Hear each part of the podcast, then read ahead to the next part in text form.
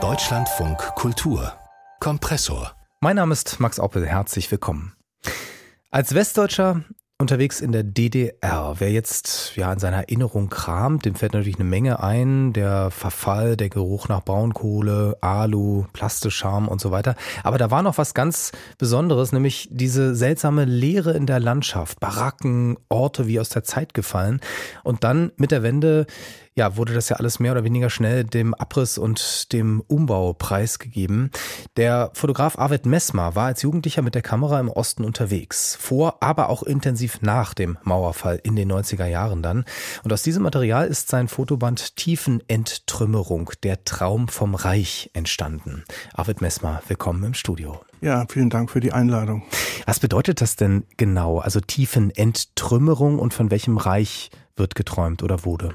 Ähm, Tiefenentrümmerung, das ist ein Begriff ähm, aus dem Bauingenieurwesen und äh, der ist mir in den frühen 90er Jahren oder Mitte der 90er Jahre am Potsdamer Platz begegnet, als man vorbereitend, äh, also für, den, für die Wiederbebauung eigentlich diese ganzen Bodendenkmale, also die zugeschütteten Keller äh, am Potsdamer Platz quasi tiefen entrümmert hat, also mit den Baggern ausgekoffert. Äh, die tauchten dann noch mal kurz auf ans Licht und sind dann für immer verschwunden.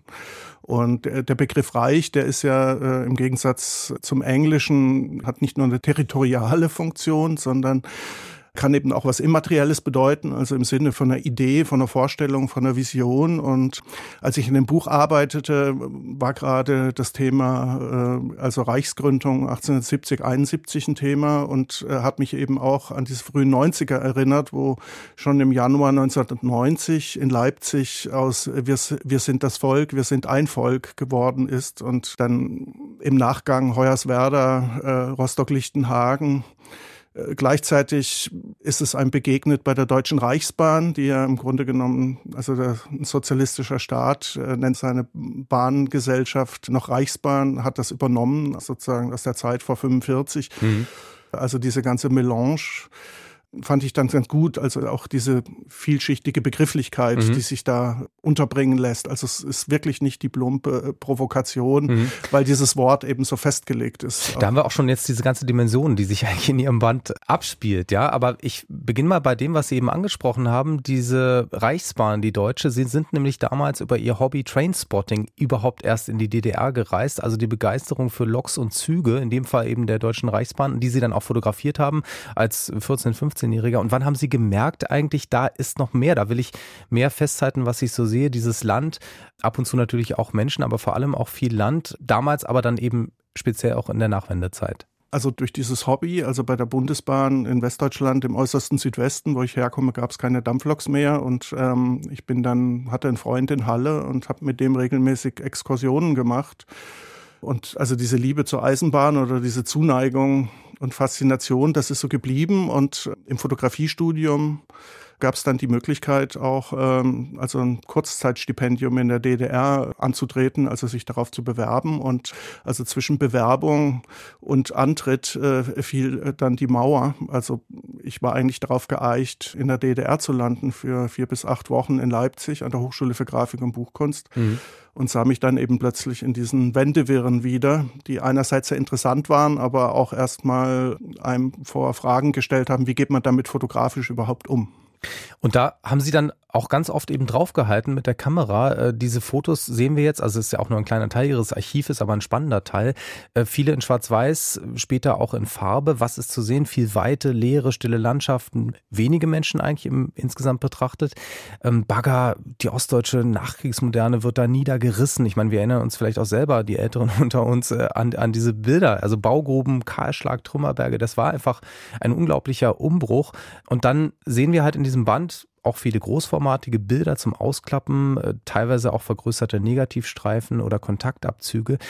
Was würden Sie sagen, ist es natürlich schwer, das kurz zusammenzufassen, aber was erzählt uns das insgesamt über die Wende und die Nachwendejahre? Was war das für eine Zeit? Der Schriftsteller Daniel Schulz, ähm, der hat kürzlich dieses Buch rezensiert und ähm, der hat ja selbst so einen autofiktionalen Roman geschrieben äh, über die 90er Jahre. Der war so 15, glaube ich, als die Mauer fiel. Und er hat eben auch über diese Leerstellen der 90er Jahre gesprochen bzw. geschrieben und was im Grunde genommen unsichtbar in diesem Buch auch drinsteckt. Also diese ganzen äh, disruptiven Erzählungen, die schambehaftet sind, die Arbeitslosigkeit, äh, die, die brennenden Asylantenheime, die, die Familien, die auseinandergefallen sind, die Arbeitsbiografien, dass die viel zweidimensionaler erwähnt werden. Also wenn es dann um die Treuhand geht, äh, dann geht der Blutdruck hoch, aber dass das so eine ganz seltsame Leerstelle ist, die dieses Buch auf einer bestimmten Metaebene füllt.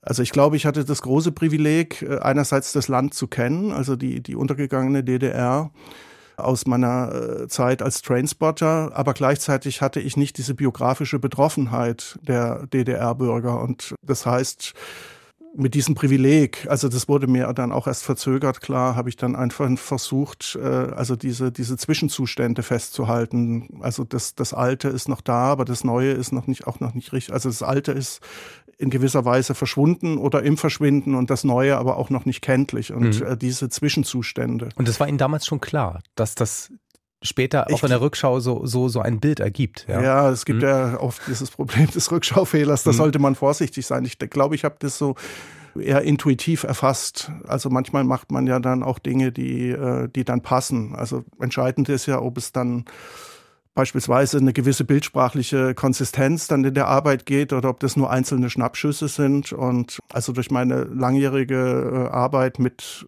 Archivmaterial, das meistens sehr funktional und aus öffentlichen Archiven war, beispielsweise Berliner Mauer oder zur Stasi oder zum Linksextremismus äh, der alten Bundesrepublik, mhm. hatte ich dann nach vielen Jahren so ein Werkzeugkasten mit meinem eigenen Material auch viel souveräner umzugehen. Also das wäre damals in den 90ern nicht leistbar gewesen. Ich habe mich aber auch schon gefragt, dass Sie das intuitiv entschieden haben, eben diese Seite oder diese Leere oder diese Perspektivlosigkeit, diesen Abriss und so, das eben festzuhalten, weil man ja auch ganz anders hätte rangehen können, so wie das andere Fotografen ja auch getan haben, speziell dahin zu gehen, wo die Menschen sind. Also ich meine jetzt ähm, speziell Porträts oder so aus dieser Zeit anzufertigen oder eben die diese Tristesse im Gesicht der Menschen oder so zu suchen und abzubilden. Aber sie haben sich eben dafür entschieden, diesen Raum, das Land selber eben abzubilden. Naja, Porträt äh, hatte ich noch nie so richtig mhm. im Portfolio, um es mal salopp zu formulieren. Also mich haben diese urbanen Räume immer fasziniert. Ich habe das immer so als Bühnenbilder wahrgenommen, also wo die mhm. Personen dann höchstens als kleine Figuren äh, sichtbar sind und eben keine Ausschnitte aus dem Bühnenbild fotografiert, sondern immer das Ganze die großformatigen Bilder sind auch alle mit einem Objektiv fotografiert. Also ich habe mir da eine große konzeptuelle Stränge auferlegt. Also ist alles mit einer Großformatkamera, mit einem Stativ. Das bedeutet also auch so eine gewisse Entschleunigung im Prozess. Also mhm. kein Schnappschuss, sondern eigentlich immer die Überlegung mit viel Zeit und manchmal drei, vier Mal auch äh, nochmal den Ort aufsuchen, bis man das Gefühl hat, jetzt stimmt es, äh, Situationen zu wiederholen. Und äh, ich denke, das ist eine der Stärken der Arbeit, weil sie eben dadurch so konsistent geworden ist. Mhm. Sie haben ja eben auch schon diese spezielle Nachwendezeit angesprochen, was das bedeutet hat, nämlich auch eine, eine Schambehaftetheit, dadurch, dass man im Grunde genommen, dass das Land untergegangen ist und vieles mitgerissen wurde, dass die Leute dann keine Arbeit hatten, perspektivlos waren, dass sie nicht so richtig auch darüber sprechen wollen. Also sprich, diese Zeit ist eigentlich nicht wirklich aufgearbeitet, vielleicht bis heute nicht. Und eine gewisse Gewalterfahrung aus dieser Zeit steckt da drin, die sich natürlich auch in diesem ganzen Abriss gezeigt hat und den Sie festgehalten haben in den Bildern. Würden Sie sagen, dass diese Gewalterfahrung und diese Schambehaftetheit bis heute nachwirkt in der Mentalität im Osten? Mm, ja, also da würde ich mich jetzt nicht zu weit aus dem Fenster lehnen, aber ich glaube, dass, äh, dass diese 90er Jahre schon auch für viele so eine komische Leerstelle ist, die man verdrängt hat, weil sie einfach so ein großer biografischer Einschnitt oder Einbruch waren. Ich glaube, das ist auch, was die meisten Ostdeutschen wirklich von den Westdeutschen unterscheidet und was, glaube ich, viele Westdeutsche nicht verstehen, an welcher Abbruchkante eben die Bürger der ehemaligen DDR 1990 standen. Also dieses, und das, ich erkläre mir daraus vielleicht auch diese Ablehnung, diese Veränderung, die jetzt gefordert wird, auch ganz aktuell. Mhm. Ähm, da gibt es einfach eine Abwehr, die auch daraus resultiert. Also die, dieses ist ja schon oft auch, ich zitiere das nur, also so eine Veränderungsmüdigkeit, die man da konstatieren kann und das kann ich auch ganz gut verstehen. Also wenn ich jetzt vielleicht nochmal, damit man nochmal ein Bild bekommt, was alles in dem Buch drinsteckt, ähm, da sind ja Situationen drin, die heute nicht mehr passieren würden. Also ich erwähne nur, Sie haben ja vorhin gesagt, Sie waren an dieser Uni in Leipzig, die Hochschule für Grafik und Buchkunst. Da gibt es eine Situation, wo eine heute verstorbene DDR-Professorin ihren Geburtstag feiert 1990 und äh, da wünscht sie sich politische Parolen von den Studenten. Das muss eine sehr merkwürdige Situation gewesen sein, eine Geburtstagsfeier, wo diese politischen Parolen dann äh, verkündet wurden. Wie war das? Wie, wie kamen Sie dahin und wie haben Sie das abgebildet? Naja, ich war ja damals Gaststudent und das war eben äh, ein runder Geburtstag der ostdeutschen Fotografin Evelyn Richter und sie hat gesagt, keine Geschenke, ich will Parolen. Also das war ja noch so ein hochpolitischer Diskurs. Der, Aber 1990 noch? Ja, ja, ja äh, im Januar 1990 ja. und ähm, das Foto, also was mich am meisten berührt hat, war eben also ein kurzes Statement äh, in der Buffetplatte, wo drin steht, der antifaschistische Schutzwahl braucht jetzt jeder in sich selbst. Und das war im Grunde genommen also schon eigentlich eine Reaktion auf diesen Switch in Richtung eben nationalem Denken, also von das Volk souverän, also das Volk als souverän hin, also zum Volk als ethnische Gemeinschaft. Und das stand damals schon im Raum. Und ich hatte das auch vergessen. Und äh, das hat das eigentlich wieder, also diese, diese Bilder haben das nochmal offengelegt. Sie haben es vergessen und dann aber beim Durchsichten Ihres Archivs hm. wieder hervorgeholt. Hm. Sie haben ja gesehen, es gibt sozusagen so ein erstes Kapitel, was eigentlich primär aus vergrößerten Filmstreifen besteht. Also ich nenne das immer ja, kuratierte Kontaktbögen, weil es aus verschiedenen Filmen zu so einem Tableau, das teilweise auch über mehrere Seiten läuft, äh, zusammengefügt ist. Das war im Grunde genommen eigentlich auch ein Material, was ich vergessen hatte. Das war auch für mich ein bisschen schambehaftet. Äh, dieser Ordner mit den Negativen war im Grunde genommen für mich lange so ein Symbol des Scheiterns, also die Unfähigkeit, also die vermeintliche Unfähigkeit, sofort auf diese politische äh, Situation in dieser Dimension eben angemessen zu reagieren. Also ich habe mich da extrem unter Druck gesetzt. So, jetzt musste aber, jetzt musste es bringen. Und rückblickend ist es natürlich völliger Quatsch, weil die, die ersten Wenderomane sind dann auch erst irgendwie 10, 15 hm. Jahre später erschienen. Aber das habe ich damals nicht umrissen. So.